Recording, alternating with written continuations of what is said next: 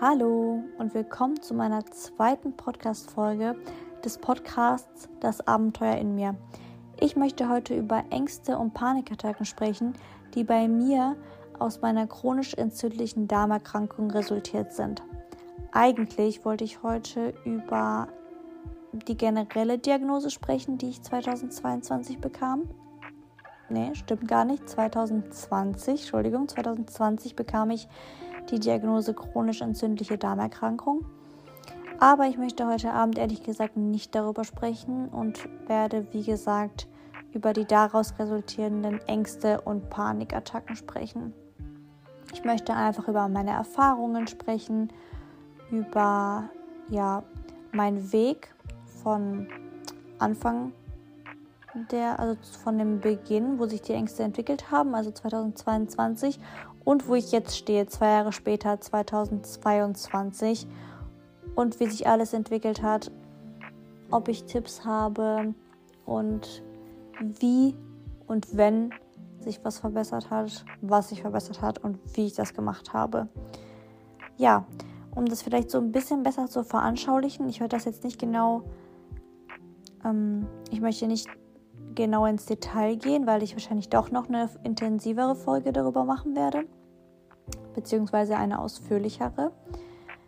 Äh, aber wie gesagt, einfach so ein bisschen zu veranschaulichen, um, um nachvollziehen zu können, wieso sind die Ängste jetzt daraus resultiert und die Panik. Auch wenn ich ganz wichtig dazu sagen muss, dass ihr euch vor niemandem rechtfertigen müsst, wenn es um eure Gefühle geht. Und Ängste und etc. und alles weitere. Also selbst wenn man öffentlich über irgendetwas spricht, das macht ja nicht jeder, muss man nicht alles erzählen. Also man kann sich eine Grenze aussuchen, wo man dann sagt, okay, ich möchte darüber reden, ich möchte was Gutes tun, so wie ich jetzt, ich möchte meine Geschichte teilen, irgendjemanden finden, der vielleicht sagt, okay, ich relate damit, okay, es hilft mir diese Offenheit, aber man kann auch für sich selbst Grenzen setzen, wo man sagt, okay, das muss nicht von jedem verstanden werden, das soll es auch gar nicht und dich kann auch keiner zu 100% verstehen. Das ist vollkommen in Ordnung. Und du musst dich niemals für deine Gefühle und Ängste rechtfertigen. Das ist eine ganz, ganz intime Sache.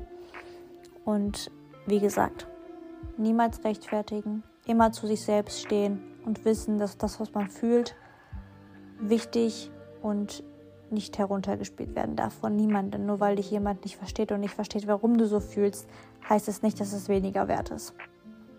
So, dann fangen wir mal an. Ich habe, wie gesagt, eine chronisch entzündliche Darmerkrankung, Colitis ulcerosa. Das ist eine Autoimmunerkrankung, die sich im Dickdarm abspielt. Und zwar vertragen sich das Immunsystem und die Darmflora einfach nicht. Und dann kommt es einfach zu chronischen Entzündungen.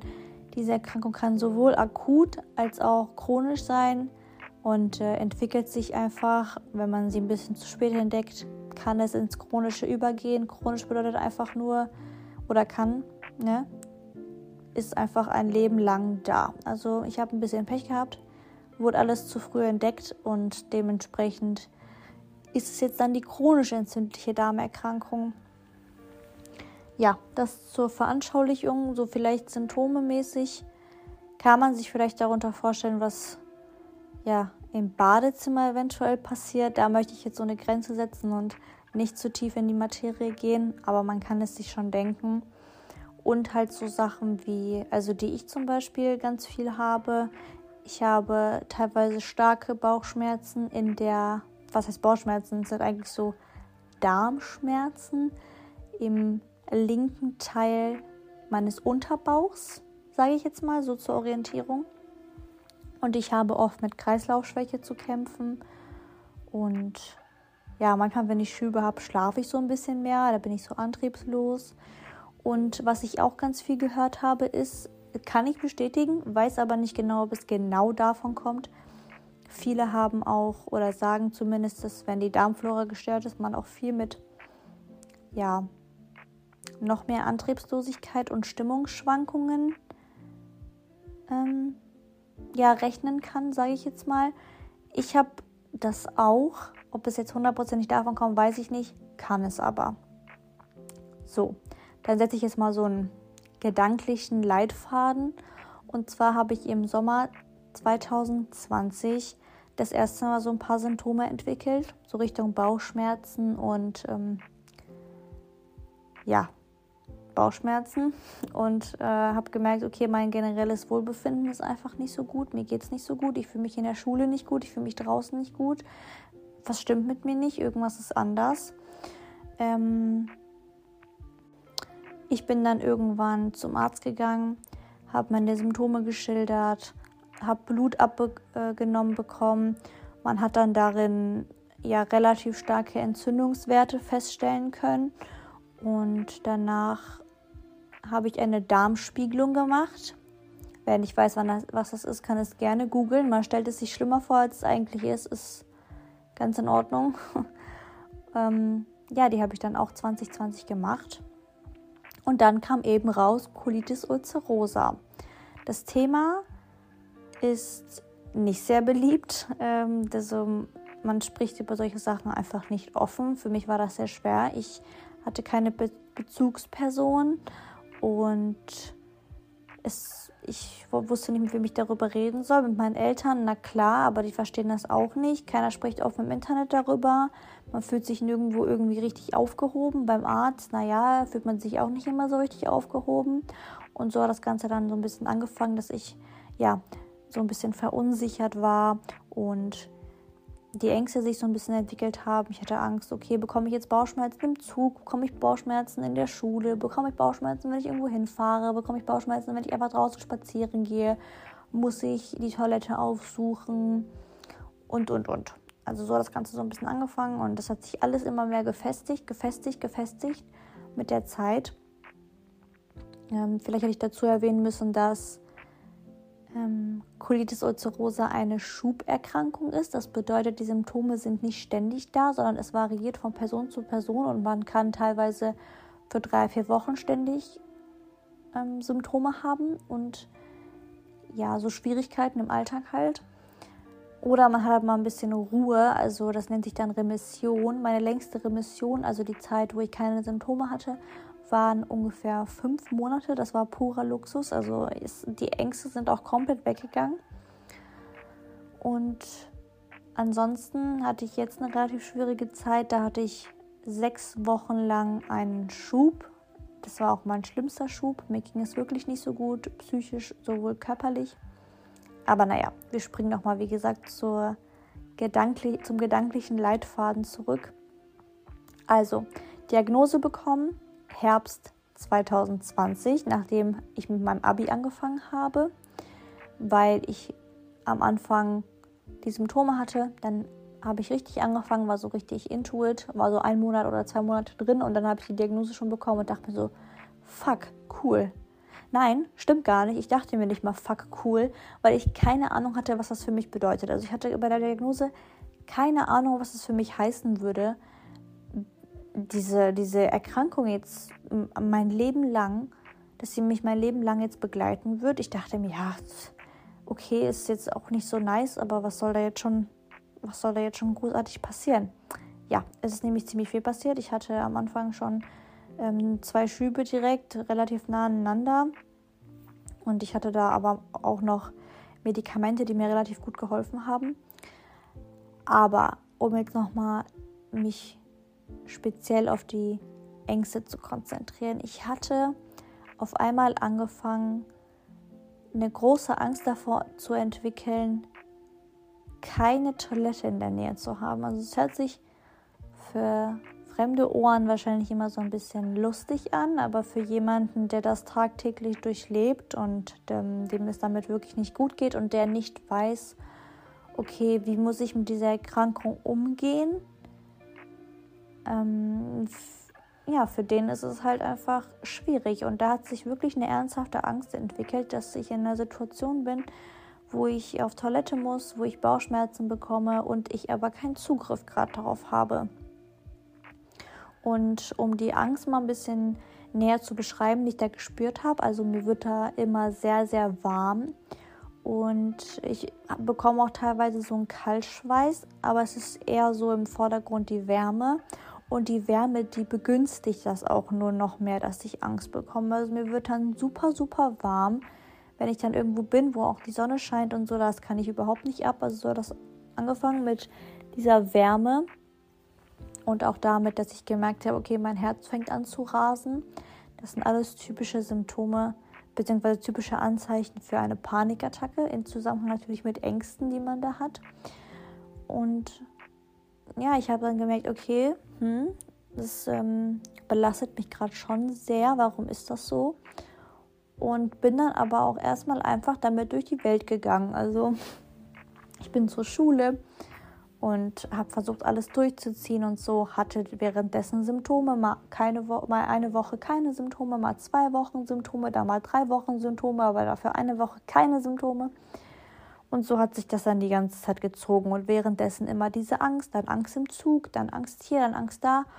Und irgendwann, Ende 2020, kamen, abgesehen von den Ängsten und diesen Mini-Wellen von ja, Panikattacken, kamen dann irgendwann richtig große Panikattacken, wenn man das so sagen kann. Das war auch so die Prime, die negative Prime-Time ich hatte das seitdem nicht mehr so extrem, aber da hat die Diagnose mich einfach überwältigt gehabt. Wie bereits alles erzählt, ich bin da, habe einfach trotzdem durchgezogen und habe nicht so viel versucht, dem Ganzen Beachtung zu schenken und so weiter, aber hatte trotzdem immer Ängste und Gedanken und bla bla bla, wie geht's weiter, keine Ahnung. Und ja, nochmal zurück, 2020, dann Ende 2020, habe ich dann sehr starke Panikattacken in der Schule bekommen. Ich hatte dann, bin, musste aus dem Klassenraum raus, weil ich angefangen habe zu hyperventilieren. Und ich kann euch auch gar nicht sagen, ob ich da irgendwelche krassen Symptome hatte, also ob ich irgendwie Bauchschmerzen hatte oder so, weil ich konnte ja in der Schule jederzeit auf Klo. Aber die Diagnose und ja, allein schon ein ganz kleiner Krampf im Bauch hat mich wirklich dazu gebracht, die Fassung zu verlieren. Das hört sich ganz extrem an, aber so war es halt einfach, weil ich einfach damit überfordert war und nicht wusste, ich, ich war nicht wirklich gut aufgehoben und ich habe mir viel zu viele Sorgen gemacht, auch begründet teilweise, aber einfach zu viele. Und ja, es hat einfach bei mir alles dazu geführt, dass diese Panik einfach total gestiegen ist.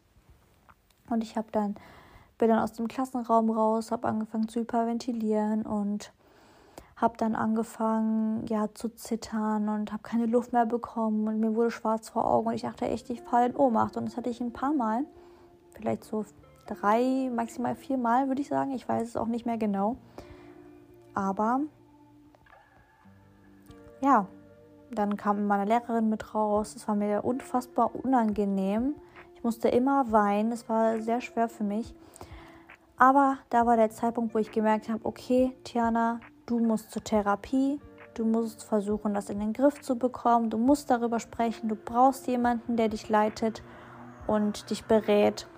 Und dann bin ich Anfang 2021, glaube ich, ich hoffe, ich erzähle keinen Quatsch, aber ich glaube, ich bin dann irgendwann darauf, auf jeden Fall 2021, zur Therapie gegangen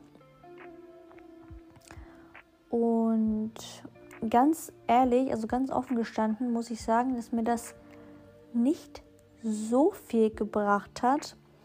Ich habe halt ja viel das Negative breit treten müssen. Also wir haben nur gegen Ende, bevor ich aufgehört habe, zur Therapie zu gehen, über Sachen gesprochen, die mir wirklich effizient helfen könnten, gegen diese Ängste anzukommen. Aber so am Anfang haben wir eigentlich nur die ganzen negativen Dinge breitgetreten. Also es hat mir nicht wirklich geholfen. Das Einzige, was ganz gut war, war natürlich mit jemandem darüber zu reden, der wirklich einen Anschein gemacht hat, sich dafür zu interessieren und auch nachzuvollziehen, warum du diese Ängste jetzt hast.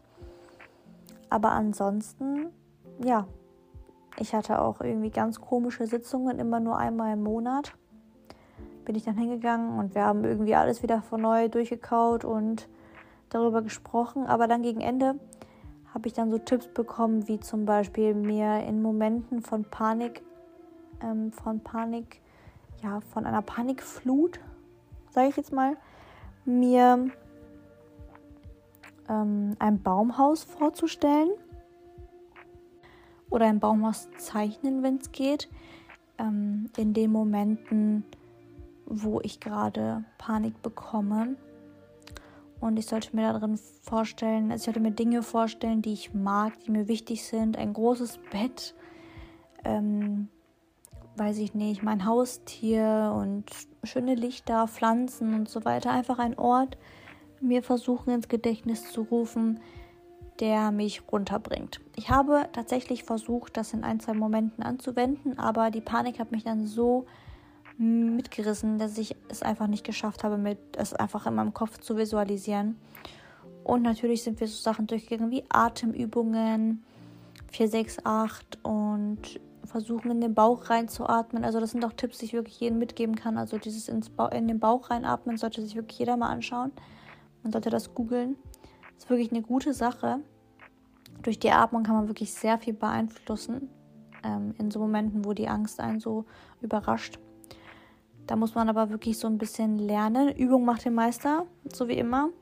Also da sollte man sich wirklich so ein paar Mal hinsetzen und das so ein bisschen durchgehen und in den Bauch atmen und 468 und ja, was gibt es da noch so für Sachen? Hm, ja, alles Mögliche eben. Setzt man sich hin, übt das ein paar Mal und das hilft tatsächlich wirklich. Also atmen hilft mir am allermeisten. Das habe ich auch am meisten mitgenommen aus diesen Therapiesitzungen. Atmen hilft mir sehr. Man muss sich aber wirklich konzentrieren.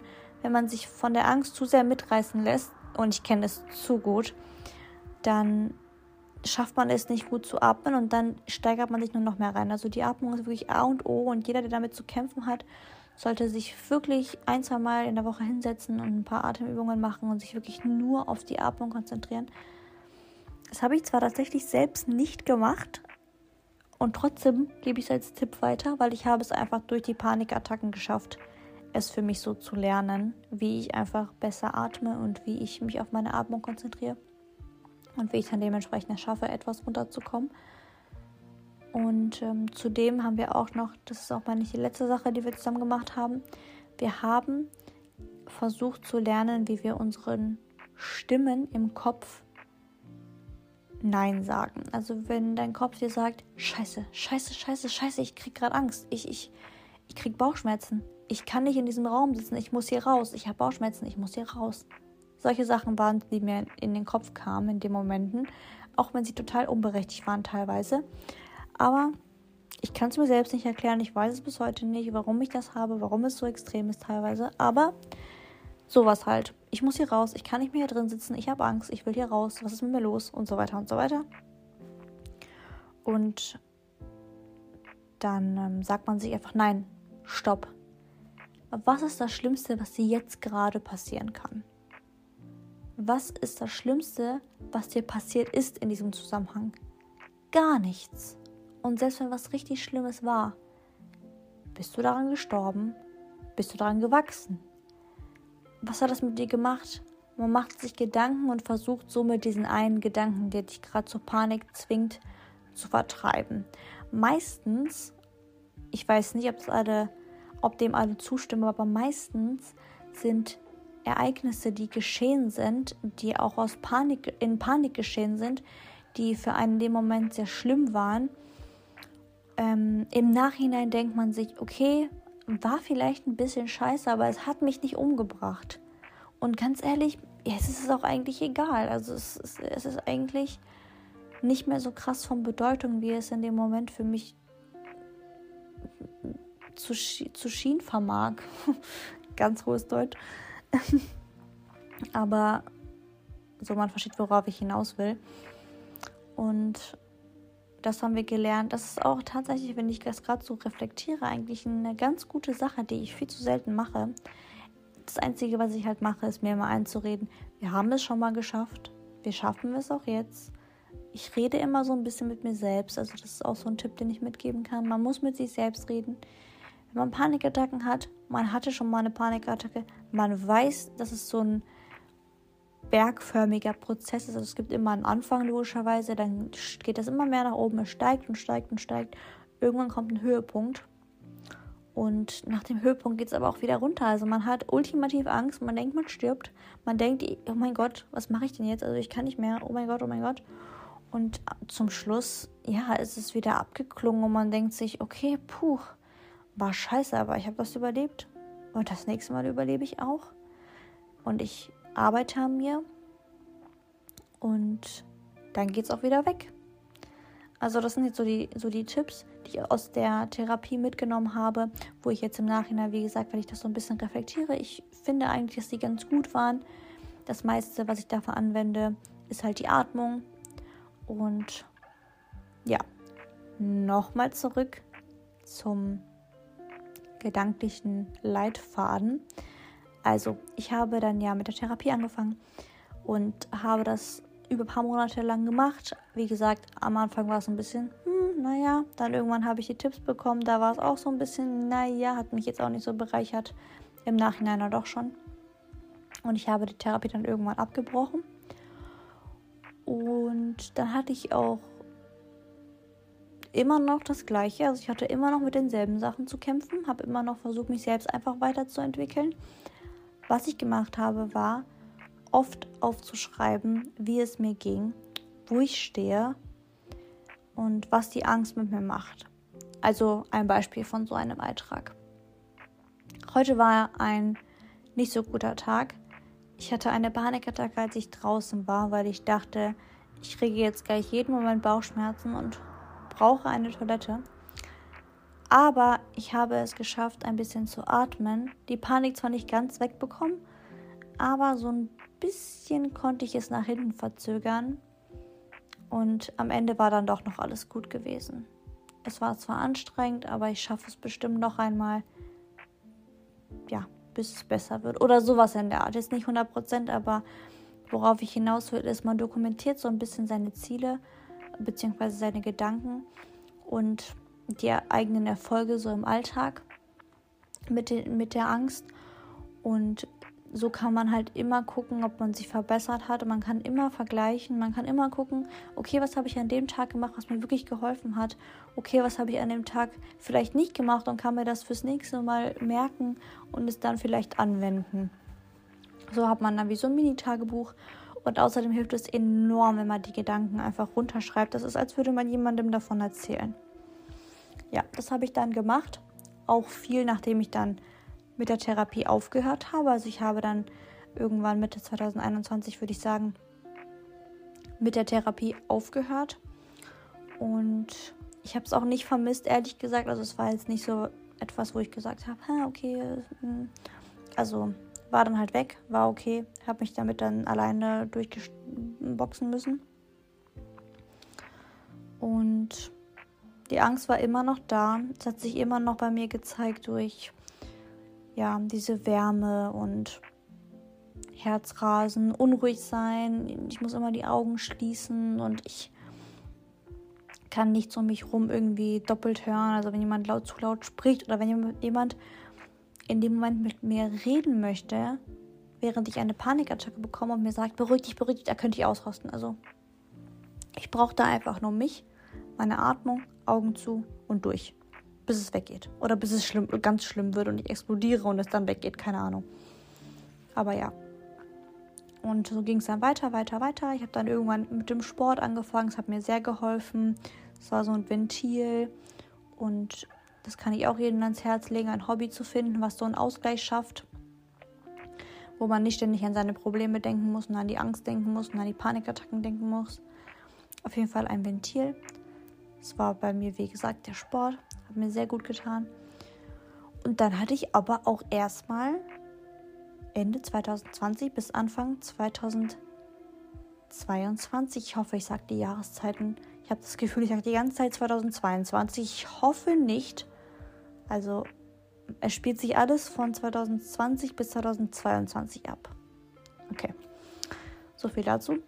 Und zwar dann ähm, ja Ende 2021 bis Anfang 2022 22 hatte ich dann erstmal fünf Monate lang Remission. Also ich hatte keinerlei Symptome, keine Bauchschmerzen, mm, keine Probleme beim auf Klo gehen. Alles war super und mir ging es mental so unfassbar gut. Und daran habe ich wirklich gesehen, dass all meine Ängste und alle Panikattacken, alle Angstanfälle wirklich nur nach der Diagnose und im Zusammenhang mit der Erkrankung kamen. Und das ist einfach eine krasse Erkenntnis für mich gewesen. Und ich habe daraus gelernt, dass ich glaube, dass ich einfach damit leben muss. Also ich glaube, ich muss einfach damit leben, dass wenn ich meine Schübe habe und es mir nicht so gut geht, dass die Angst dann einfach ein Endresultat davon ist.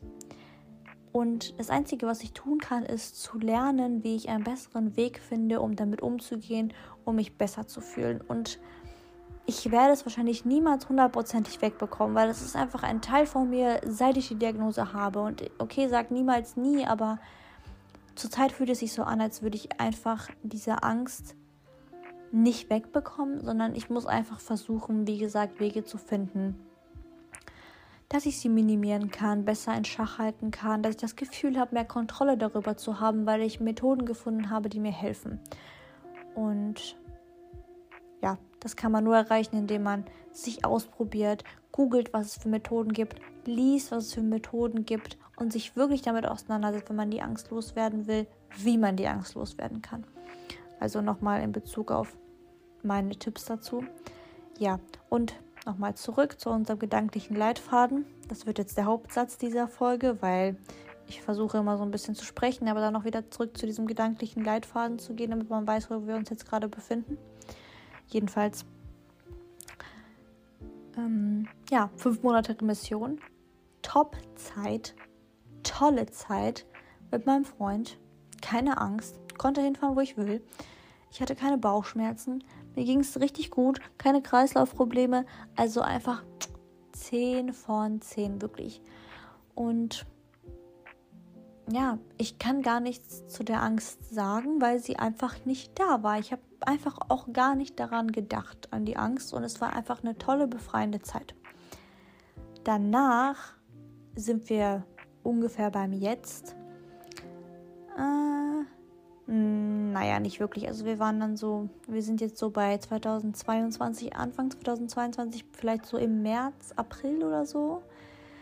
Da hatte ich dann schon wieder hin und wieder, ja, so kleine Schübe, so zwei Wochen mäßig. Und habe dann aber Tabletten bekommen, die mir geholfen haben. Da war es mit der Angst so ein bisschen lala, also mal so, mal so. Atemübungen, immer mal so ein bisschen gelernt, wie ich damit umgehe. Halt bezogen auf, wie gesagt, Atemübungen und ob ich da jetzt versuche, mich abzulenken. Es gibt ja auch verschiedene Methoden, wie man Panikattacken bearbeitet.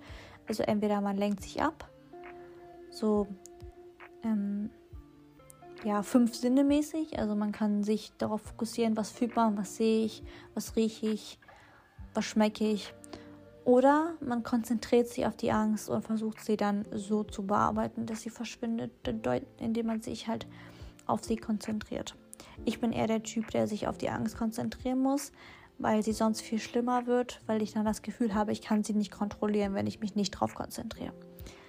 Ja, also dann, wie gesagt, war das erstmal eine kurze Zeit, wo es nicht so prägend war, sage ich jetzt mal. Es war halt schon anstrengend, aber es war noch so im Schach.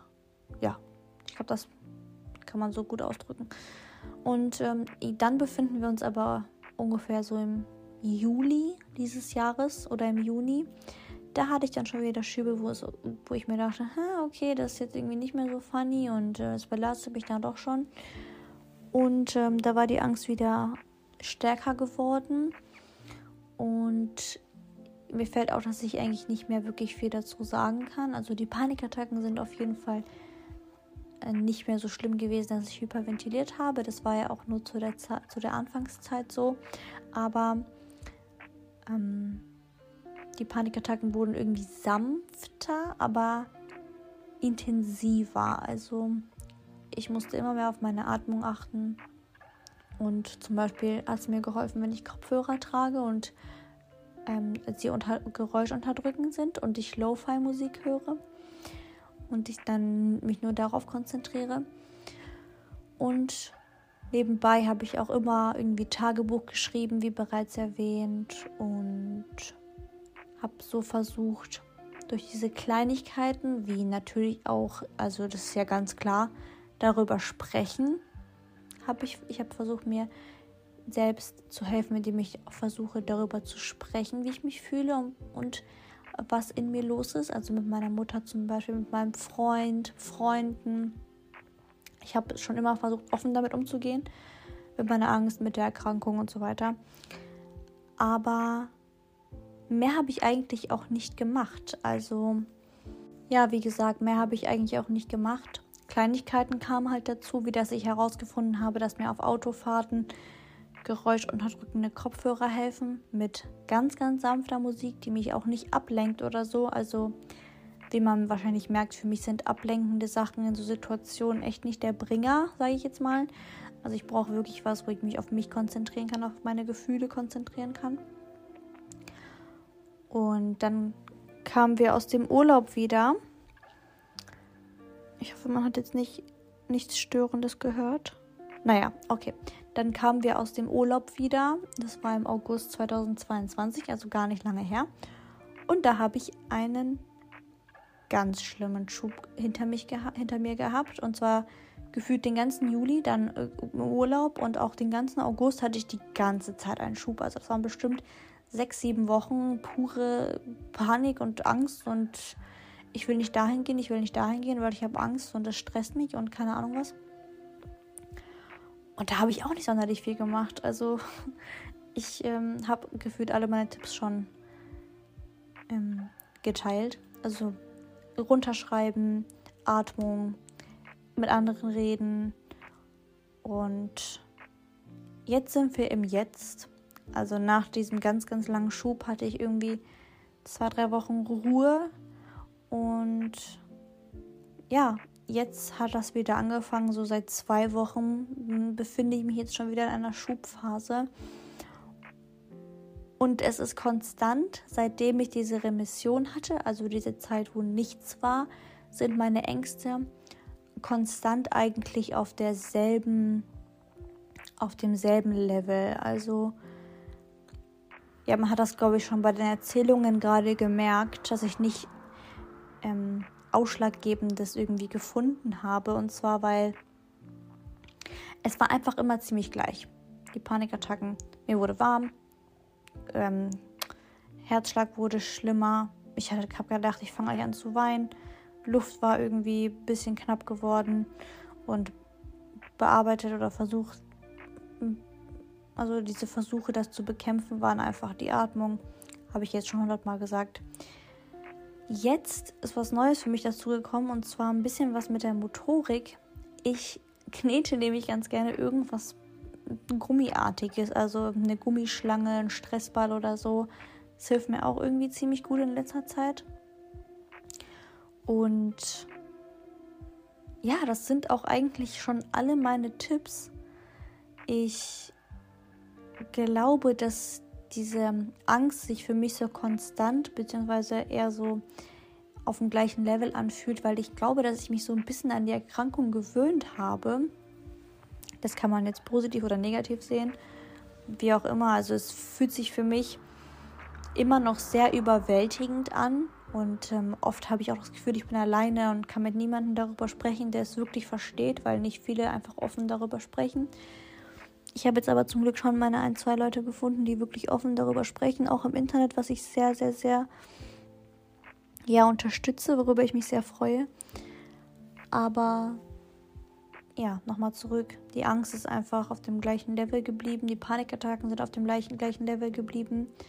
Und ich habe es einfach durch diese ständige Übung, auch während den Panikattacken, also durch diese ständige Übung der Atmung geschafft, einfach so ein kleiner Pro darin zu werden, wie ich atmen muss in dem Moment und wie ich mich verhalte, wenn ich gerade eine Panikattacke bekomme. Ich halte mir immer vor Augen, dass ich jede einzelne Panikattacke überlebt habe. Und so habe ich es dann geschafft, jetzt hier zu sein, wo ich bin. Also im Vergleich muss ich sagen, hat sich schon ein bisschen was getan. Ich bin so ein bisschen selbstsicherer geworden in diesem Bezug. Also ich habe auf jeden Fall an Selbstbewusstsein gewonnen, was das alles angeht und weiß einfach, wie ich mich in diesen Situationen ja verhalten muss, um mich, um mir selbst ein bisschen zu helfen, auch wenn ich nicht zu 100% die Kontrolle habe. Ich habe auch keine genauen, keinen genauen Plan für die Zukunft. Ich weiß einfach, dass ich mehr auf meine Atmung achten werde, mehr Lebenserfahrung auch brauche und einfach je mehr Zeit verstreicht, desto besser kommt man mit den Dingen klar, vor allem wenn man sich damit beschäftigt, so ein bisschen, dass es besser werden soll. Und ja, jetzt sind wir hier und ich glaube, somit habe ich eigentlich alles abgedeckt, was ich erzählen wollte. Ich hoffe wirklich, dass diese Folge irgendeinen Mehrwert hatte und man irgendwas herausziehen konnte und das überhaupt verständlich ja erzählt wurde von mir. Ich habe mir wie gesagt keine Notizen gemacht und habe einfach drauf losgequatscht, weil ich mich einfach danach gefühlt habe und ich hoffe, dass man irgendetwas daraus mitnehmen konnte. Ähm, ich freue mich auf Verbesserungsvorschläge, also wenn ähm, es irgendjemanden da draußen gibt, der sich die Folge angehört hat komplett und sich denkt, ha ja, okay, da hat so ein bisschen gehapert, das könnte man ein bisschen verbessern, weil das hm, hat die Folge so ein bisschen unverständlich gemacht oder das war nicht so gut ausgedrückt, dann kann man mir das gerne schreiben. Wie gesagt, Instagram ist immer in der Be Beschreibung. Und das war es dann auch, glaube ich, mit der heutigen Folge. Sie ist im Vergleich zur letzten viel länger geworden und ich hatte auch relativ viel zu erzählen. Und danke fürs Zuhören und bis zum nächsten Mal.